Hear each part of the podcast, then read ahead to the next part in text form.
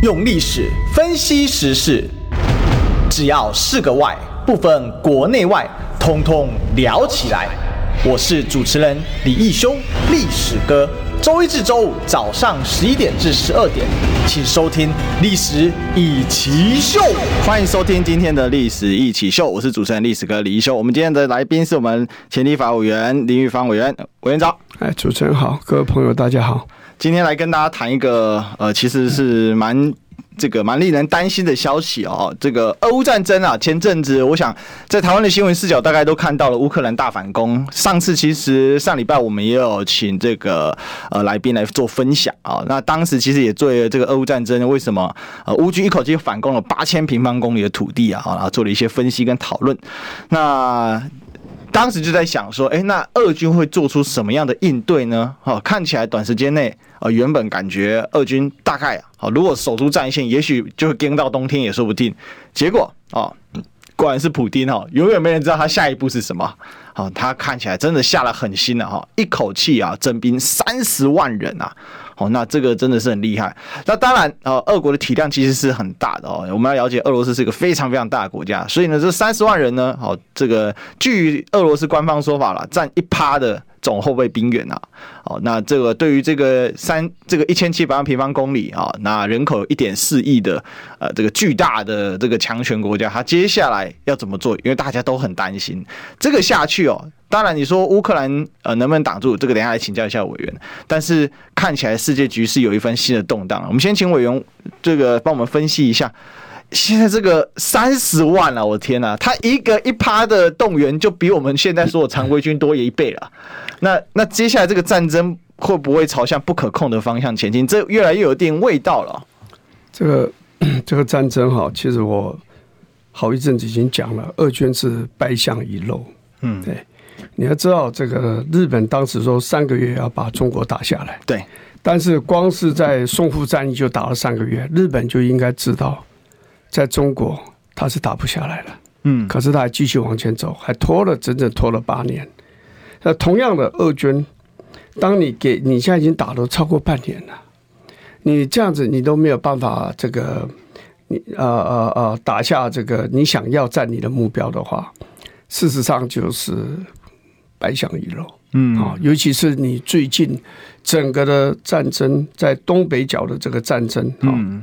在这个伊伊久，在这个这个还有那个哈尔科夫哈第二大城，那个整个周遭地区整个人都丢掉了，然后像卢甘斯克呢这个省呢你也丢了几个村庄了，这个这个战争的发展呢，这快速直转直下了哈，急转直下了哈，所以你说你现在征兵三十万人，当然他说他可以征的有三三千万，所以他只征了三十万人。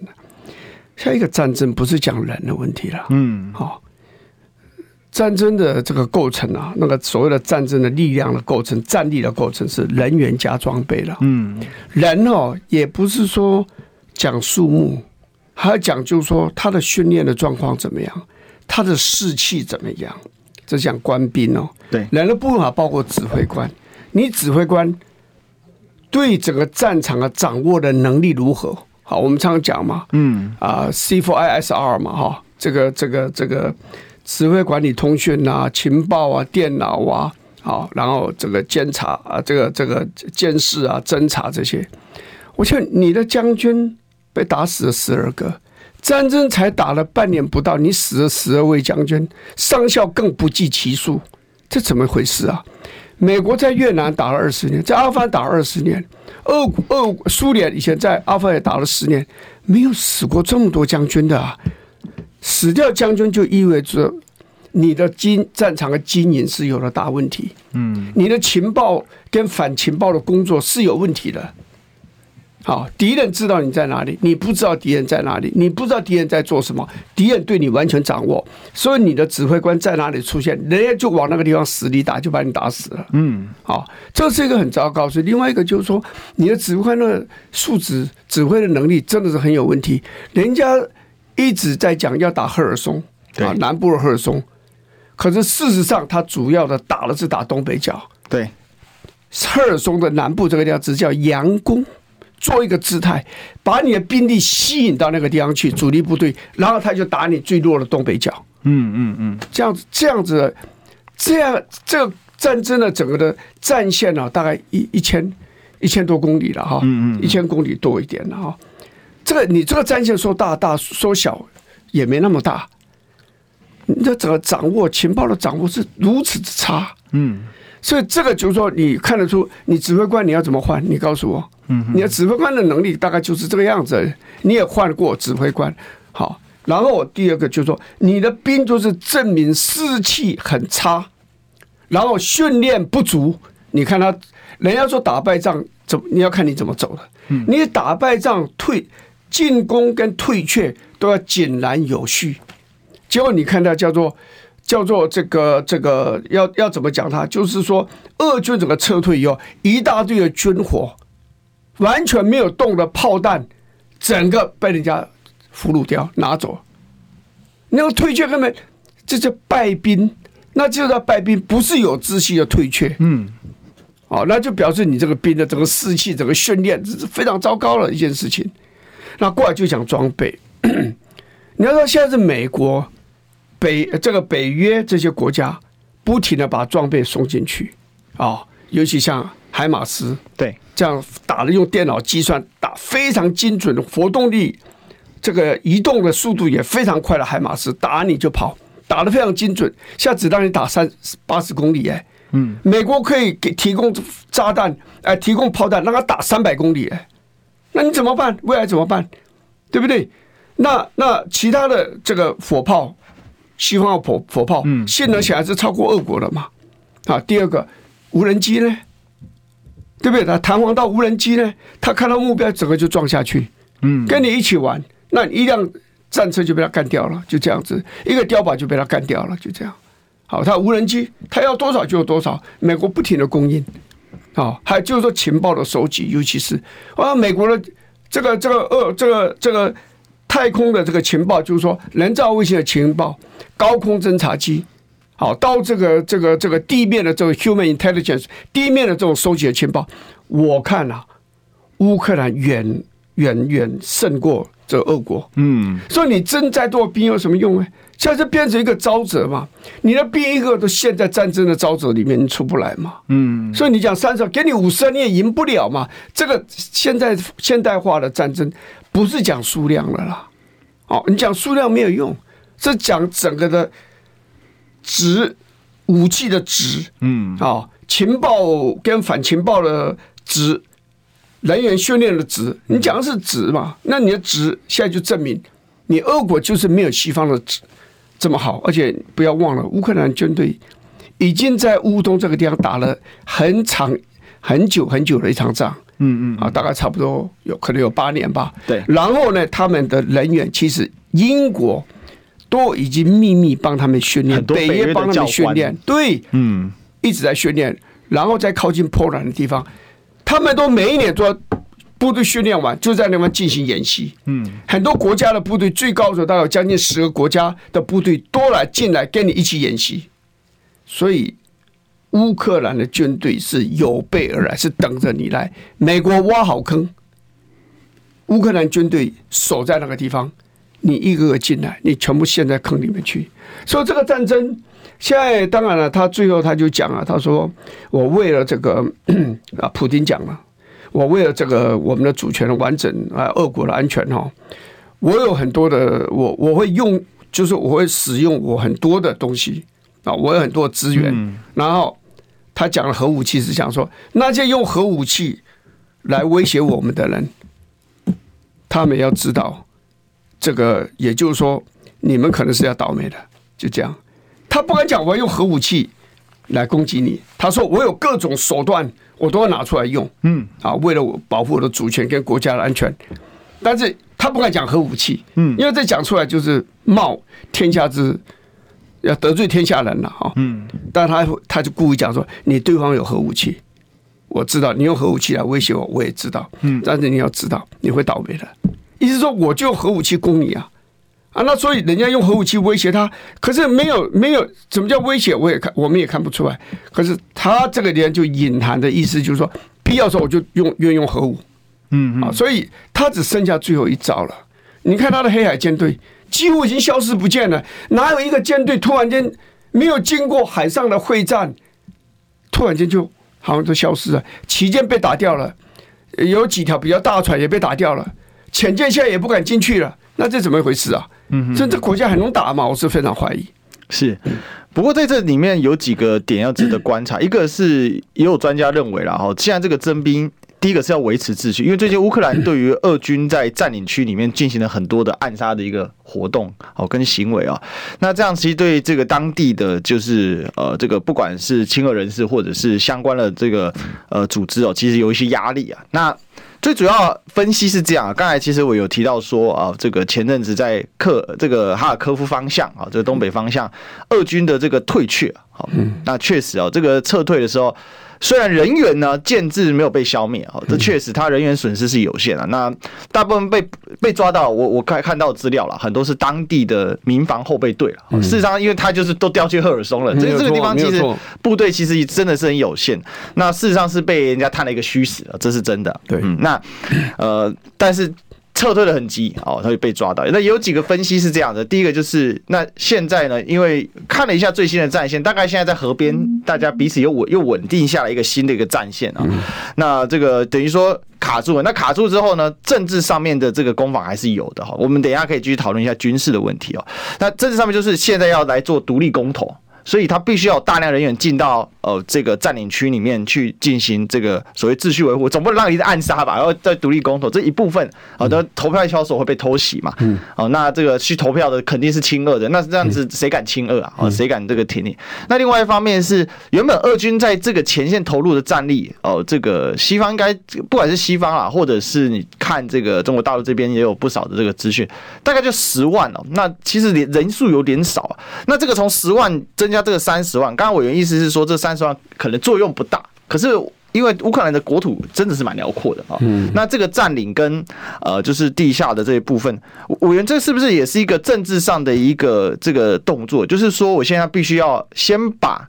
就是说公投给搞过，然后我才有办法在政治上面又重，就是稳住这个政治的情势。那另外呢，所以这个军事活动有这个搭配，呃，这部分进行。当然，另外一部分也是呃，前阵子这个哈尔科夫的这个败退的话，他必须要给前线部队有一些新的呃资讯跟资增援的部分，否则的话，可能真的就像刚刚委员讲的，这个士气如果一旦真的被打崩了，那这样子俄罗斯就就完蛋了哈。对。我跟你讲，其实我我先提一下哈，嗯，现在普京要面临两两个战线，你知道吗？因为你现在征兵，所以人家开始反战，嗯，昨天在大概二十几个城市有大有都有示威，嗯，逮捕了一千出头的人，对，好一千多人，这个不是一个好消息哎，嗯嗯嗯，也就是说你你普京，你虽然用很呃，威权的手段在控制俄国，嗯，可是人民现在直接就出来上街跟你示威，好久没有看到这样形象景象了，嗯，你知道美美国打越战的时候就是这样子，一边美军在前线作战，一边是美国人在街头示威，在华府进行大规模的示威，在各地示威，你知道这跟主政者的压力是非常大的，那种后方的示威，这是个战线。前方的敌人的攻击是个战线，嗯，这两者之间有时候互互相呼应。为什么要互相呼应？你俄军在前线越惨，打得越惨，后方的示威就会越越日益严重。嗯哼哼哼，对，因为你造成的死伤大嘛。像俄国公布说，他他死了多少人？五千多人嘛，真正死亡五千多人。可是西方估计最高的数字，我看过八万多人死亡。嗯在西方的数字比较保守的数字，政治攻防，我双方都有一点夸大了哈。俄军已经少报，西方多报，但是西方也有讲到一个数字，四五万人。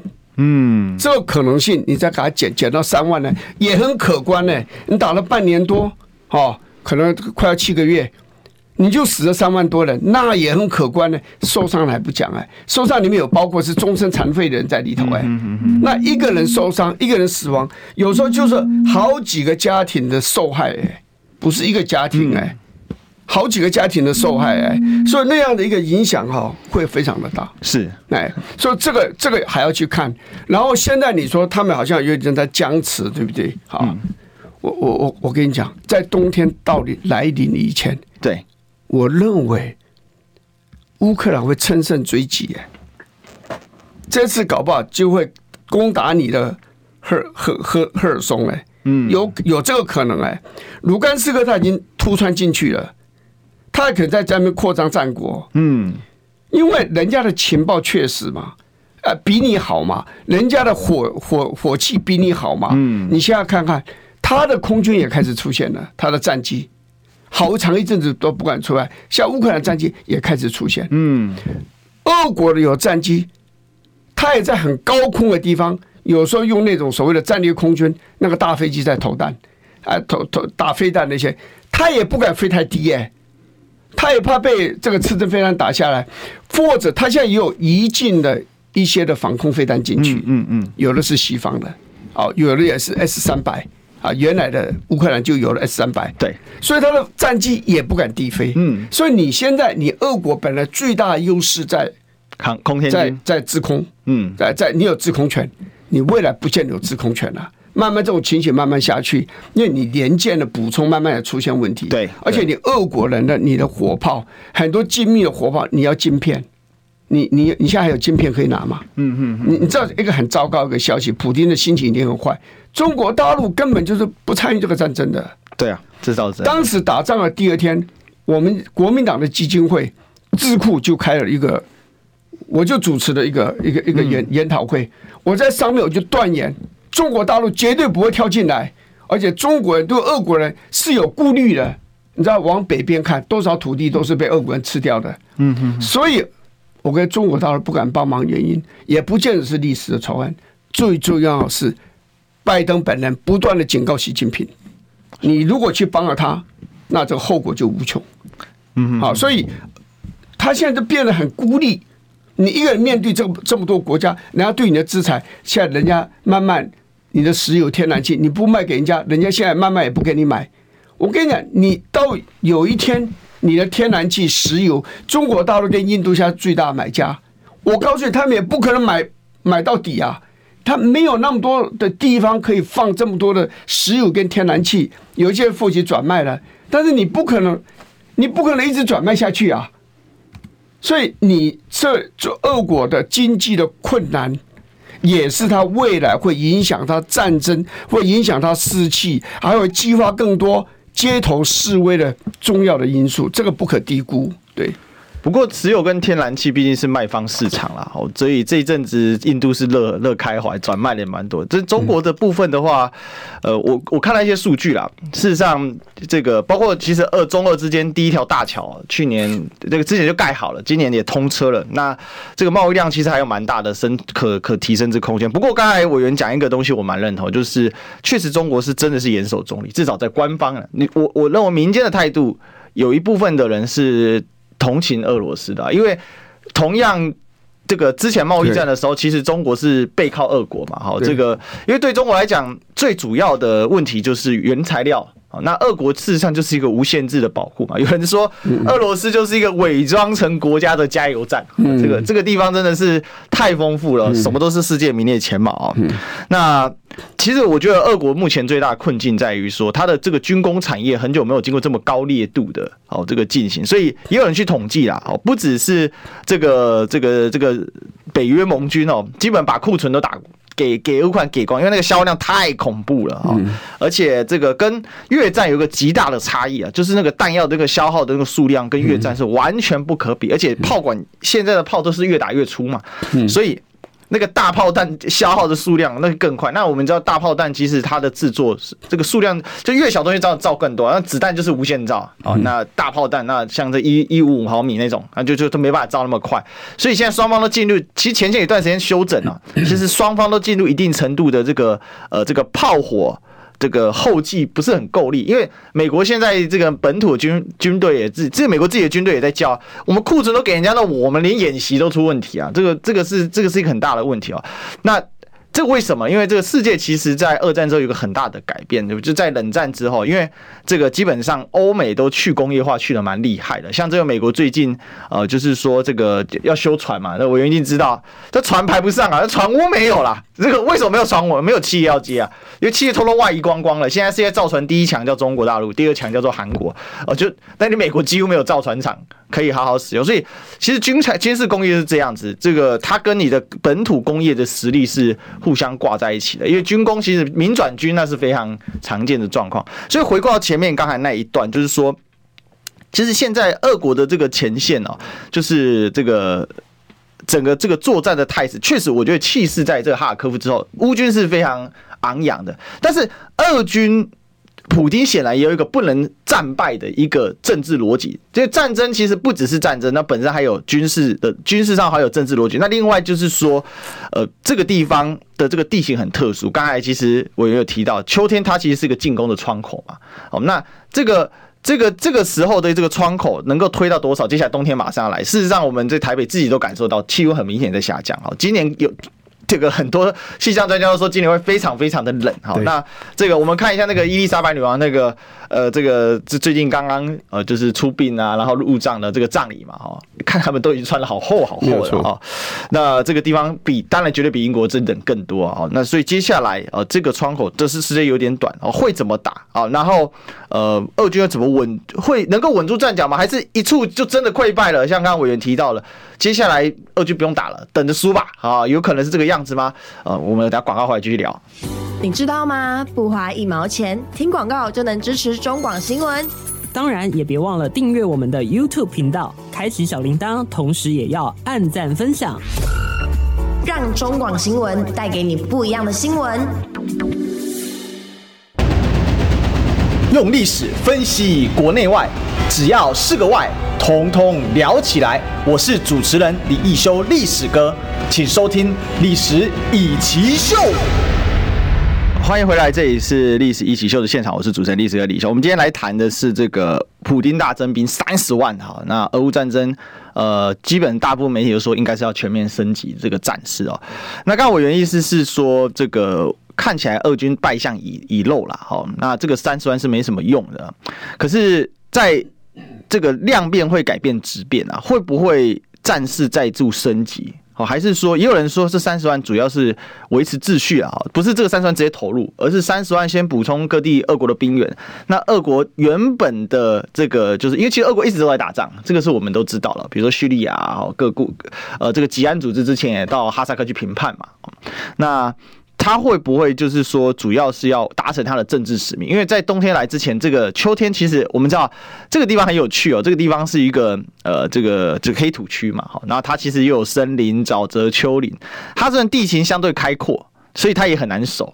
那它也很难攻啊？为什么？因为它的攻击的这个窗口很短。你春天没攻，夏秋天没攻，啊夏天没办法攻，夏天到处都泥泞。好，然后呢，这个冬天呢，漫天大雪，无法进攻。这个在以前啊，这个二战的时候，好，这个曾经在苏联跟德国苏德在打仗的时候，打了三四次的哈尔科夫会战啊，其实大概都是找那个窗口打啊。所以最近确实是一个窗口。那这个样子的话，等于说现在已经九月底了，其实已经欧洲已经开始。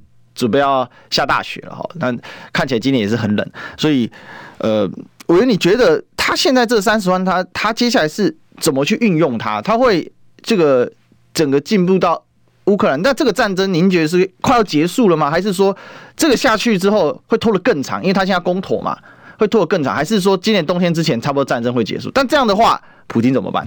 没有那么快结束，没有那么快结束。我我其实我战争一开始我就讲了。俄国人是一个战斗民族，嗯，在历史上是很罕见的。他不管打人还是被打，都撑非常的久，嗯。他在阿富汗早就撑不住了，而且那时候国家也真的是没有钱，对。那还他还撑了十年啊，九年多啊。然后你看他的列宁格勒战役、斯大林格勒战役，你看他打多，那是被人家打，被俄德军打啊，很耐打，打了很久啊。克里米亚战役史上第一个正现代化战争。对对对，然后你看以前拿破仑打他，他非常耐得住打的。所以你要叫俄军停啊，叫这个普京说退却不认输，不可能，不可能。我认为这个战争完全至少再打半，再打半年，至少打。这冬天一定会打过去。对对，一定要整整的打完一年，我都认为不见得可以结束。嗯，可能会长期化。对对对，但是下一个问题在这里，以前的俄国哈可以打仗打很久哦，因为那是完全国家被控制。那二次世界大战斯大林全然的控制，用很很狠的手段，而且那是因为人家打进来嘛，所以你人民民族主义会起来。下次你打人家嘛，对不对？你打人家嘛，所以你的民族主义就比较起不来了。嗯，对不对？你乌克兰好歹就是一个主权主义主权国家嘛，你是你去打人家嘛，不是人家打你，这个比较没有办法敌忾同仇了。对啊。所以，所以我我我都感到这很难撑啊！这你在讲美国他们的工业能力的问题、造船问题，我跟你讲，美国是一下子要造太多船，因为它海军也要大肆扩充。美国两个很大造船厂，譬如说我所知道的，嗯，一个 Ingalls 我都参参观过，在 Mississippi，对，好，另外一个呢叫做 Newport News，在 Virginia，那个我没去过，嗯嗯嗯，在缅因州还有一个大的一个造船厂，那个也可以造潜艇，它没有问题的。嗯，他他没有问题。美国人造船有时候是因为他要看他划得来划不来，他不是全接的，他有他资本主义的盘算的方式啊。对，因为他是他的工业能力，美国的工业能力，你绝对不要去低估它。嗯，美国造炮弹把炮弹送到乌克兰去也没有任何问题。大家当时讲哦，那么远，你要用要很长的时间。他比大家想更早时间就送到。嗯，美国是作为一个全世界最强大的国家，不是只有军事的能量而已，它的工业能力还是最强大的啦。哦，所以这个战争，乌克兰绝对撑得下去。嗯，钱不会是问题。美国在乌在阿富汗花了两兆三千亿美金，美国现在支持乌克兰，我告诉你，不要讲说没有花不到六千亿，哎，一一千亿。大概就是差不多，最多在六百多亿而已。嗯，所以美国还有很多，你要比较阿富汗来讲呢，美国是没有问题的。比比那场战争来讲，他拿那个零头出来就可以支持乌克兰打很久了。我觉得乌克兰在很短的时间还会发动攻击，还会在，因为在大雪出现以前，他要尽可能秋收，嗯，秋天要收割，因为到了冬天就冬藏，秋收冬藏，他要扩大他的战果，然后冬天他就。守住他，因为这个冬天要好几个月，要很长。你注意一个问题，俄国的败相是他从要打基辅开始就已经出来了，他一路下来都是打的都是坦白讲不是很好。对，他打亚速钢铁厂，亚速钢铁厂里面的人最多就是六七百人、七八百人而已。请问他打了多久？嗯，到最后打多久？这就表示说整个。俄军的作战的能力是快速下跌了，对他的经济不好，拖累了他的军队。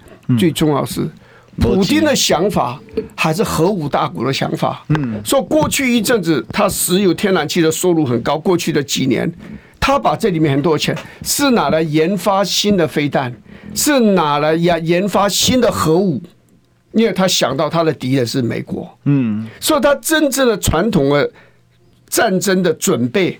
他是准备不足了，你去看他的海军，哩哩啦啦，对不对？嗯，陆军也是一样子，就他过去的十几二十年时间，没对，没有好好把他的普通传统的武力没有好好建立，他还是花了很多钱在搞新的武器的研发，还是搞核武的这些研发，没有用在传统的嗯。为传统战争做准备，那现在传统战争又爆发了，你怎么办呢？你也不能用核武啊，所以，所以这个战争我怎么看，我都觉得俄国要赢的可能性是几乎是零啊。嗯嗯嗯。啊，他在南方的战争也很不顺利啊。最先说气吞山的要拿到那 Odessa，对，好，有有办法吗？没有办法啊。嗯嗯嗯嗯，对不对？他南部现在就是赫尔松，就是他的前线，就在那个地方，郊区。靠近乌克兰部分也都被人家占领了，嗯，他现在在那个地方也等于是个孤城了，所有的那些河道那个上面桥梁都被打掉了，你现在只能搭便桥啊，嗯嗯嗯嗯，然后连你在外面的克里米亚，你的黑海舰队的司令部都被人家无人机上去做了攻击，那那那那你怎么办呢？他最近不是还去跟伊朗买那个无人机？可是他有限。你知道中国大陆真的要帮他了，可以帮最多是无人机。中国大陆没有一架无人机在战场出现，从美国到现在为止，对中国大陆是找不到他的任何的罪状可以可以整他了。我认为，我坦白讲了，有点差题了。我坦白讲，这个习近平这样做是对的。你救不了俄国，人家挖好一个坑，俄国陷进去，除非你也想跳进去。我看中国最近抄俄国的后院抄的蛮高兴的。我我我我觉得，我觉得。俄国中国人跟俄国人不太一样的地方，俄国是战斗民族，有时候有非常鲁莽的一面。嗯，可是中国人相对来看是谨慎，比较谨慎小心。普京跟习近平就是一个很好的，嗯，你可以说习近平保守，但另外一个讲法就是谨慎嘛。对，所以他们中国大陆的选择就是，不管你普京怎么样的要求，我就是没有办法帮你嘛。我最多买你石油跟天然气嘛，因为印度这样干，我也这样干，我比较不会成为人家的标靶嘛，啊，对不对？因为印度也这样干啊。对。可是你要叫我给你作作战的物资，尤其武器系统去支持你，对不起，这个我没有办法。所以其实现在俄国陷入个尴尬的状况，就是军工产业上面没办法跟上。嗯。那这个虽然有钱，但是问题是，那这这问题是你有钱没有用啊？这战争是需要武器，需要。有这个作战的配备要去投入的，那那现在等于说，有人说他要去跟北韩买，我就看了一些相关的消息哦，这搞不好不是假的，因为因为确实啊，因为呃这个主要是这个中规中中间这一层炮弹打的消耗量太恐怖了，有人说现在的消耗量啊，这个越战哦，可能呢打一个礼拜，搞不好一天就把它打，因为因为现在人命比较珍贵啊，越战的时候那是人肉绞肉车，那这个战争它的模式其实某种程度啊。跟越战甚至跟二战没有差别太大，但最大差别是什么？火炮的密集度大幅的上升，两边都是不断用火炮彼此的超高程度轰击。所以前阵子七月的时候，不是曾经传出欧洲一度停止供应。这个军武给乌军嘛？为什么？因为很简单，欧洲第一个当然政治环境有在给变化，因为我们现在也看到欧洲反战的，包括连捷克哦，其实捷克其实是很反俄的，因为当年布拉格之春问题，那七万人上布拉格，还有人说叫新布拉格之春。但是回过头来，另外就是欧洲自己啊，部队也说啊靠，我库房都给你打光了，我怎么怎么搞？甚至有人认为说这个乌克兰亏空啊，倒卖军火啊。好，那这个确实也有人证实啊，说哎，中东这边出现一些美军的军火哈。那这当然这里面很多很多的消息。非常好玩啊！那到底实情会怎么样呢？刚才委员下了一个呃分析哦，会打过今年冬天哦，但是俄军的获胜希望是显然是渺茫的哦。但是广告的希望呢，永远都在。我们进广告，听不够吗？快上各大 Podcast 平台搜寻中广新闻网新闻，还有精彩节目都准时推送给您，带您听不一样的新闻。中广新闻。用历史分析国内外，只要是个“外”，统统聊起来。我是主持人李易修，历史哥，请收听《历史易起秀》。欢迎回来，这里是《历史一起秀》的现场，我是主持人历史哥李易修。我们今天来探讨的是这个普丁大征兵三十万哦，这个俄乌战争会不会全面升级？我们今天的嘉宾呢，是我们前立法委员林义方委员好。哎，主持人好，大家好。是啊，那我们第三段其实回过头来啊，这个俄军的这个部分。那会不会引动世界局势的新一轮动荡啊？因为现在的感觉是，好，乌军看起来士气开始在上升，那会不会台湾也会出现变动呢？啊，因为最近我们讨论很多，我看委员在各大节目也讨论不少啊，就是台湾政策法案，这里面其实美军的一些做法，甚是有，至少我观察了，甚是有这个对乌军的这个在这个战俄乌战争战场上的一些。这个想法有带进来哈，比如说储备大量的弹药给台湾哦，然后呢，这个这个这个全面武装化，包括最近李启明将军哦，他的新书在讲，就在讲这个这个全民战争嘛。好，那乌克乌克兰呃这样的一个战争的这样的一个导向，会不会让台湾这边也开始紧张起来？说，因为其实事实上，拜登最近说失言嘛，我都不我都怀疑是不是啊，适度的哈，就是说他美国会出兵。帮助台湾，但乌克兰美国确实是没出兵，只是说他有大量的教官啊、资讯啊、哦军火啊，哈，就大量的这样资源哦。那从乌克兰的问题哦，如果全面升级，那世界又要再动荡一轮嘛。如果都拼得更激烈的话，那委员这会不会对台湾有影响呢？我认为不会，反而就某点程度来讲，因为乌克兰的战争哈，嗯，让台海的局势表面上看来更紧张，其实实际上更缓和，更缓和。因为中国大陆密集的在看乌克兰战战争，对，台湾也是一样，很好的教范。对台湾来讲的话，就是说，这个战争在乌克兰发生，就像未来战争呢就在台湾发生，不会在大陆，也不会在俄国，啊。零星的炮火带进去是有可能的，嗯，所以乌克兰付出相当大的代价。好，这么多的人移民，就是逃出一千三百多万，逃出还在增加，逃出这个三分之一的国民，然后自己国内的人民啊，没有逃出了，也离开了战场或。接近战场的地方搬到基辅跟其他地方去，嗯，几乎都变无人区，所以叫四个字叫流离失所，嗯，这很惨的，很惨，嗯，这不是好玩的事情呢。因为战争的破坏哦，战后的重建，你看台湾这是个，你看半导体工业是台湾现在最强的，嗯，如果战争进来，这个半导体工业大概都会被严重的重创，嗯，你未来再重新建立哦。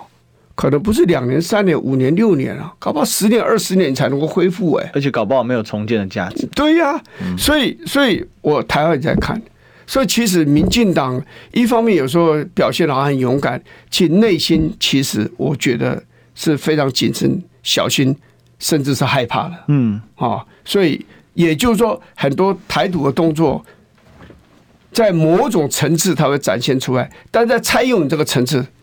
作为领袖的这个层次，大概不敢展现出来，不敢讲啊，在有所压抑啊，有所压抑。但是美国的这个态度，当当然美国也也不准台湾，也不准。不过台美对了，美国一方面港腰港腰啊，军事上是会帮助台湾更多，卖更多武器，反正对美国有利嘛，赚钱。而另外一方面，在政治上，他并没有改变一个中国政策啊。基本上，你看拜登前两前几天的讲法，他就是说，嗯。我们这个没有这个鼓励台独啊，对，这个这个这个这个要走什么路线，这台湾自己要去做决定的。那讲这句话，那你台湾自己敢做决定吗？美国说我没有我没有要他们这样做啊，我没有要他们台独啊，那他们要台独，他们自己意思说他们那他们自己要负责，尊重民族自啊。对，所以我这是第一次出现在，但是私底下私底下，美国当然希望你不要搞过头嘛，因为美国主轴还是在一个中国主轴是建立在。一个基础，那个基础说不能破坏现状，是美国认为就你就不要破坏现状。美国要对中国大陆进行经贸的围堵，他如果他不需要死人，但是就可以把中国大陆整得很惨。可是如果万一爆发战争，美国可以不死人吗？你你不介入台湾就被干掉，你介入美国美军要大量死亡，他会愿意吗？所以美国现在不是没有跟俄国。跟中国大陆发动战争，他发动的战争是没有硝烟四起，没有炮声隆隆的战争，是经贸的战争，啊，对不对？我重要的东西不卖给你，高阶的晶片我也不卖给你，然后我的朋友也不准卖给你，啊，然后呢，我也让很多人、很多国家，包括的不再到那个地方去，厂商不到你那边去投资等等，这个方法就某点来讲是蛮有效的。那美国玩这个玩的很愉快啊，对不对？建立晶片联盟啊。叫你们这些国家到美国回来投资啊，这个他玩的很愉快啊，他干嘛要要要去跟中国大陆面对面打仗？打仗是要死人的，对不对？所以所以尤其又要选举，他更不去不更不希望台海发生战争嘛。那中国大陆来讲的话，他看了乌克兰来讲的战，他也知道战争不会那么顺利，俄国是真的被高估了。战争本身就是一个不容易评断的东西。嗯，我我记得我上次我讲过，你要预测战争什么时候爆发很难，预测战争用什么方式进行更难。你要最难的呢，却是预测战争的结果。哪怕如果知道他打俄国会失败，他他敢去吗？希特知道他会失败，他敢去吗？日本知道会失败，敢到中国来吗？就是太难。你认为会赢的仗，在历史上很多都最后都打输，而且输的都是比较强的那一方。嗯，所以中国大陆看在眼里，尤其乌克兰很大，这个对乌克兰是一个优势；台湾很小，对它是个劣势。但是有个台湾海峡，嗯，所以中国大陆要打台湾，就是在进行战争形式里面最困难的，那就是什么？嗯，两栖作战。两栖作战，对，但两栖作战就是一个很困难的一个军事行动嘛。所以对中国大陆来讲呢，他宁愿继续。发展他的武器装备，训练他的部队，然后希望也把经济给提振起来，然后希望不需要战争，就让统一可以完成。然后呢，现在对他来讲就是准备战争的阶段。所以短时间内没这个，但是长我不我不认为会，但是一段时间内还是必须会这个这个情势还是得面对，不是？所以这个一段时间哈，这要可长可短，可长可短。有人讲二零二七会打仗啊，我愿意跟任何人打打赌，二零二七是不会打仗的。那如果长多久？三再三十年吗？我觉得如果看到十年就已经很了不起了。OK，十年内不会打仗吗？我我看十年内打仗的可能性是不高。中国大陆很多问题要解决啊。我我我我的我的想法是这样，就是说打仗也有几个因素啦，哦，就是为何而打嘛，能不能打嘛，嗯，哦，那为何而打就是说那个到底目的是什么？那其实很简单，就台湾有没有搞台独？实质台独过去哦，只要有法理台独，有这种变更国民他不能接受，但是如果你变更国民之外的忍一下，好还行。但是随着现在其实就是一个看法，就是说随着这个这个解放军的力量越来越强大，那。能不能忍这个实实质台独部分？因为其实这一次政策法，我想委员比我还熟了哈，就里面其实有这用字遣词，其实就是在支持你实质台独嘛。Country 呃，看哎，这个 Country Iceland，Iceland Country 哈，一个岛国的概念都给你丢出来了。啊，这样是啦，因为这种东西是现在是你国会提的案子嘛。对。可是你知道最重要几件事都被改掉了嘛？第一个，你要叫做台湾代表处。我从一开始。我这一阵子来，已经差不多有有将近这个事情已经流出来很久了嘛哈，嗯嗯，嗯，美方一直希望你买波音，当然就要告诉你，我要替你做什么事，其中就把你叫做台湾关系，呃，叫做台湾代表处，而且我叫你改哦，对不对？你要不要改，由不得你哦，对不对？这个是那参议员，尤其是 Graham 这个参议员，他的主意嘛，对不对？他是两个发起人签这个提案人之一嘛，这里面民进党没有运作嘛？好，那我跟你讲，我相信是有了。OK，好，我相信是有了，不可能没有的啦。嗯，那没有怎么会有华航这个事情来呢？是的，你事先没有答应人家，人家怎么开口说要买你买七八七，而且指明二十四架 啊？最后果然就是二十四架，还十八架，对不对？这前面一定有先期作业啦，民进党政府一定有答应人家什么的啦。北京也知道啊，要不然的话，Graham 到台湾来。敢这样子当着总统面前讲说，需要你们买起买买买这个，嗯，呃，波音的飞机，回去又接受媒体访问，就直接讲了，希望你这几个礼拜就做决定，而且呢，你就是买二十四架。可是老师有个问题，哎，北京也知道这件事嘛？其实这个应该是大家都知道的秘密。那问题就在于说，那你这不就等于有实质态度的动作？不是，但不会有诱发两岸战争。美国行政部门告诉中共嘛。就像佛这个佩洛西的问题一样嘛，这是国会议员在发动的事情嘛，我们也在处理嘛，你就稍安勿躁嘛，处理完了没有？处理完了，就已经处理了一大半，并没有完。好，台湾代表处现在没有了嘛，对不对？第二个，所谓的 major non-NATO ally 这个也没有了嘛，但是这种个等同不就也在切切香肠吗？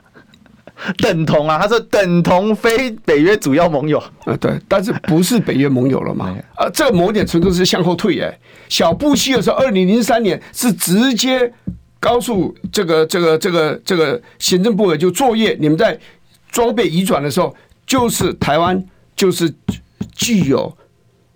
这个主要的非北约国家的这个盟国的这个地位，哎，嗯，那你现在把它变成等同，不是向后退了吗？嗯嗯嗯，是不是？这个是向后退，哎，不是向前进，哎。然后这个，啊，第三个就是说，AIT 的处长，嗯，未来要经过国会同意，对，这个也没有了嘛，对不对？大使等有的是已经被整个拿掉了文字，有的是改为，It is the sense of the Congress，嗯。The sense of Congress 就是说，这是我国会的意见，你要不要履行是你的事。你要台湾关台湾旅行法里面，啊，台湾 Travel Act 里面都讲了，说这个这个双方这个高层要互相来往啊，对等交流，对等交流啊。请问你，他们派来台湾访问的官员成绩有提升吗？没有啊，没有超过马英九，没有听超过陈水扁，没有超过李登辉的时代啊。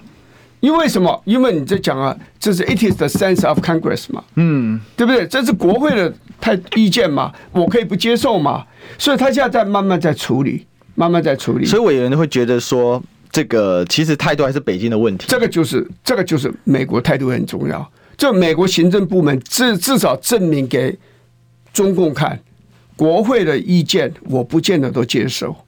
然后我会协调，我会跟他们沟通，希望他们有所修改。他做到了，但是，这个互信还是会因为这些东西一直往下降。因为上次佩洛西来之后，最大的制裁其实是什么？就是所有的交流都断掉了。因为军事上的交流，截断了好几个这个交流，这个军事啊，交相相关的，那个断掉又会回来，会恢复的啦，会恢复。那个都不是，那个是中美的互信现在不是降到更低，主要这个不就有风险？早就已经降到很低了，我也觉得不会更低，因为我刚讲过嘛，嗯，行政拜登政府他的战略是什么？我跟你打一个柔性的战争，我不给你打硬碰硬。兵戎相见的战争，我不给你打，我跟你打经贸之战，我不给你打军事的战争。嗯，因为拜登他们都整个弘扬过了，这样做对美国最有利啊，这个是非常狠的一招。你不要以为战争一定要炮声隆隆哦，没有声音的战争，那个也是很可怕，很可怕。你像西方现在对付俄国了。哦，大家都讲啊，他天然气还是赚钱呐，石油赚钱呐，啊，印度跟这个这个中国大陆还在买啦，他们买了很多东西。我跟你讲，他们买再多都没有办法弥补当时他们卖给西欧的那个量。嗯，好，而且西欧呢，从此有可能就慢慢就完全不再买你的天然气跟石油，因为他已经找到替代了嘛。全世界不是只你俄国有石油，只有你有天然气嘛。不过这里面他慢慢就弥补过来了嘛。但这里面牵涉一个很基本的逻辑啊。嗯，德国这几年能够有两趴的稳定经济成长，是因为有超级廉价的俄国的原原材料。广大的东欧素质优良的劳工，还有一个巨大的中国市场，这是它的铁三角。没有错，这样玩下去，欧洲就没了、欸。那欧元现在已经崩了一塌糊涂。没有错，最近看那个旅游的频道，这个有一有一有一对这个这个这个意大利跟中国的夫妻哦，他们是这个这个这是两异国家庭，他们住在意大利，他们去所有意大利景点全部都是美国人，因为呢一比一美国人占领了整个欧洲，欧洲快疯掉，快很生气啊，就是说这个就是六六零年代跟七零年代。前面的 前半前半部的那个情况，有一本书叫《美国人的挑战》，嗯，他就讲美国作者就写一个法国人说，这个美国的这个产品到这个欧洲来予取予求。啊，几乎全部都都都都是吃光了我们，把我们整个打败了。所以我告诉你，现在情形就有一点这个样子，但是我可以告诉你，嗯，他也是忍耐，他们也是希望战争要结束，嗯，战争会不会结束？全世界没有打不完的战争呐，到一个阶段就要停呐，因为到俄国最后撑不下去也要停，对，破乌克兰到最后也必须要停，啊，他也会有压力。欧洲为他已经牺牲这么大了，也不会永远为他这样继续牺牲下去。所以一边是俄国内部的压力，对，会让俄国慢慢的要停战；另外一边欧洲给予乌克兰压力，也慢慢要停战。最不想停的就是美国了。对不对？那乌克兰人很倒霉。但是，毕竟这个战争发生在欧洲啊。哎，真的。对，你未来要不要加入北约？你也要欧洲国家同意。你要不要加入欧洲的欧盟？加入欧盟呢？对不对？这个、这个、这个是很重要的一件事情啊。其实这场战争，我有一个感觉啦，打到现在，其实欧洲受害很深，欧洲自主性下降。那这个欧洲政客竟然说出，你就洗三点就好了，所以欧洲人受不了，跑去抗议嘛。对呀。那而且最近这个连。最和和谐的，如果没记错是瑞典还是哪一国？那选出来极右派竟然已经第二大党了啊！那那极右派都是反反对，就是自主性嘛，反对美国介入的。没错。那这样玩下去，其实。我认为欧美之间的一些联盟啊，也是受到这个俄乌战争的影响，所以战事拖大。呃，刚才我们请委员从俄乌本身分享到台海的问题，再其实再回到欧洲，其实它会有一整个一连串的那个骂战国啊那种效应哦，它是连续式的会发生哦。那我们会继续关注这一场战争哦。那这场战争其实也是进入二十一世纪之后呢，哈，这个一个非常重要的一个世界上的一个标志，叫二零二二年太魔幻了，安倍死掉，这个戈尔巴乔夫呃戈巴契夫。